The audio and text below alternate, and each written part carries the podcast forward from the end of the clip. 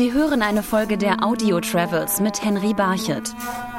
Viele Jahre war Katar ein Land der Fischer und Perlentaucher.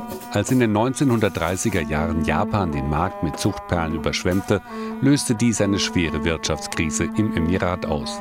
Viele Katarer verließen das Land. Das änderte sich erst mit der Entdeckung der ersten Ölquellen im Jahr 1938. Doch zunächst profitierten die Einheimischen nicht von den Bodenschätzen, so der Katarer Mohammed Haidar. Most of the companies were from Europe who discovered and uh, were taking the oil. And after that, Qataris they they realized that this is the, the black gold, as they they call it. So we need to benefit from this as well. Nachdem die Katarer selbst die Vermarktung des Öls in die Hand nahmen, setzten die großen Veränderungen im Emirat ein. The towers, the skyline that you saw, the type of buildings, the modern shopping malls, the streets, even the house, the Qatari house, the types of furniture, the cars, everything changed after the oil for the for the good, of course. Doch in Katar weiß man, dass die Bodenschätze endlich sind und plant für die Zukunft. Die Einnahmen aus dem Öl werden inzwischen weltweit investiert. Außerdem verfolgt das Land einen Plan, um für Touristen ein attraktives Reiseziel zu werden. Während sich andere Emirate, wie zum Beispiel Dubai, als Shopping-Destination positionieren, setzt Katar auf den Sport. Andreas Neuber von der Aspire Sport Akademie in Katar. Es gibt eine National Vision 2030 und Sport ist deshalb ein sehr wichtiger Punkt davon, weil eben ein, ein gesunder Lifestyle promotet werden soll. Und dadurch sind eben sehr viele Programme gestartet worden, um eben Sport in den Köpfen der Bevölkerung unterzubringen. Ein elementarer Teil der Sportvision Katars ist die Aspire Academy, eines der größten Trainingszentren weltweit. Hier gibt es Hallen, Krafträume und Spielfelder für die verschiedensten Sportarten, inklusive klimatisierte Indoor-Fußballfelder. Auch ein Sportinternat für einheimische Jugendliche ist der Akademie angegliedert. Bei uns in der Spy Academy ist es so, dass wir viele Programme eben haben, die mit Breitensport auch zu tun haben, die eben dafür sorgen, dass Jugendliche und Kinder eben schon sehr früh den Zugang zum Sport finden. Das hat jetzt gar keinen Grund, dass man will, dass die alle Profisportler werden wollen, sondern einfach, dass sie sich bewegen, dass sie halt nicht nur den ganzen Tag vom Fernseher sitzen und so weiter. Es ist natürlich ein Land, in dem es sehr heiß ist. Das heißt, man muss natürlich schauen, dass man ihnen verschiedene Sachen anbietet, die man halt auch klimatisiert machen kann. Und wir haben auch verschiedene Talent Center auf ganz Katar und Doha verteilt, wo wir eben schauen, dass wir eben mit Jugendlichen schon so früh wie möglich arbeiten. Doch nicht nur die einheimischen Spitzensportler werden an der Aspire Akademie ausgebildet. Auch viele Sportler aus dem Ausland, vor allem aus Deutschland, nutzen die Trainingseinrichtungen zur Vorbereitung. Einen Schub für die Zukunftsvision Sport soll die Fußball-Weltmeisterschaft geben.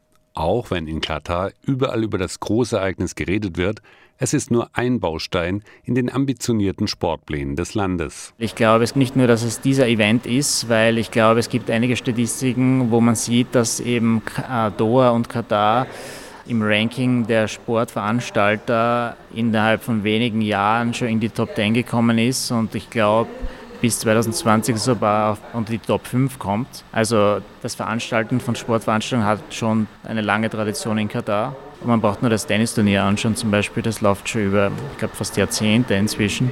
Wir haben Tennis, wir haben Golf, wir haben verschiedene Reitveranstaltungen. Das ist wirklich schön, weil man kann sich immer etwas anschauen, fast jede Woche auf höchstem Niveau. Und natürlich ist das auch etwas, was sicher Leute auch motiviert. Aber die geplante Fußball-Weltmeisterschaft dominiert in den kommenden Jahren die Entwicklung des Landes, beobachtet Mohammed Haidar. A lot of hotels are being built now. The roads are being redesigned. Also shopping malls. A lot of shopping malls are opening this year. Some uh, unique tourism uh, areas as well. So it will be different uh, within two years from now. Ein Vorzeigeprojekt ist zum Beispiel eine komplett neue Stadt, die am Rande von Doha entsteht, The Pearl. The Pearl is one of the biggest projects here in Qatar. It's an artificial island. The government they covered the, the sea and then they built this island on on top. Content that three parts. One is called the Carte Channel. The other one is the marina side and the central uh, city. Each with different unique decoration and look. So erinnert ein Viertel mit seinen Kanälen und seinen Häusern im italienischen Stil an Venedig. An der Marina, wo große Yachten direkt vor den Apartmenthäusern ankern, fühlt man sich an Miami erinnert. Katar hofft, die Immobilien vor allem an ausländische Gäste vermitteln zu können, die hier länger leben wollen. Wer das Land zunächst entdecken will, für den hat Kai Thomas, Empfangsdirektor im City Hotel Rotana in Doha, einige Tipps. Rumlaufen kommt man darauf an, wann im Jahr man hier vorbeikaut. Also wenn man jetzt im, im Winter, sage ich mal zwischen Dezember und März hier ankommt, ist das gar keine Frage. Man kann äh, draußen gerne laufen. Es gibt Gegenden, da wird nur gefahren. Und auf jeden Fall sollte man dort auch in einem Auto unterwegs sein. Aber im Sommer würde ich niemandem raten, mehr als wirklich notwendig zu laufen. Es wird hier sehr heiß und die Aktivitäten sollte man im Sommer wirklich äh, auf Innenräume verlagern. Und es gibt Museen, zum Beispiel das äh, Museum of Islamic Art und auch äh, das Sheikh Faisal Museum Museum, äh, was etwas außerhalb von Doha ist. Das sind interessante äh, Städte, die man besuchen kann äh, mit der Familie. Und ansonsten gibt es natürlich auch die Malls, die sind sehr vielfältig. Die inkludieren auch Freizeitparks oder, oder eine Gondolierenfahrt innerhalb von einer Mall, die nachgebaut ist wie Venedig. Ja, nennt sich dann Villaggio und äh, erinnert ein bisschen an Las Vegas. Das Land gilt für Touristen als eines der sichersten Reiseländer. Doha, da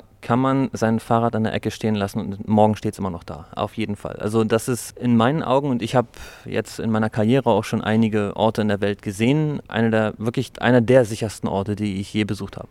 Wer auf die arabische Halbinsel reist, der muss sich allerdings auch auf extreme Temperaturen einstellen. Und da macht Katar keine Ausnahme. Im Februar, März ist so das beste Wetter hier, also sehr verträglich. Also man hat das ganze Jahr im Prinzip über Sonne, aber man kann hier eigentlich davon ausgehen, dass es immer sonnig ist. Nur ist es halt nicht ganz so heiß, wenn man das im Februar, März macht. Wer nach Katar reist, der muss sich bewusst sein, dass er in ein Land reist, das zurzeit einem starken Wandel unterliegt. Viele Orte wirken wie eine große Baustelle, überall entstehen neue Gebäude und Straßen. In ihren Traditionen und ihrer Kultur aber fühlen sich viele Katarer ihrer Vergangenheit verpflichtet, gibt mir Mohammed Haddar als Fazit meiner Reise durch das Emirat mit. Qatar has their own specific uh, unique touches. Here in Doha it's modern, but you will see the culture touches also on the buildings, on all the areas. So it's something really unique. You will have a unique experience. Sie hörten eine Folge der Audio Travels mit Henry Thank you.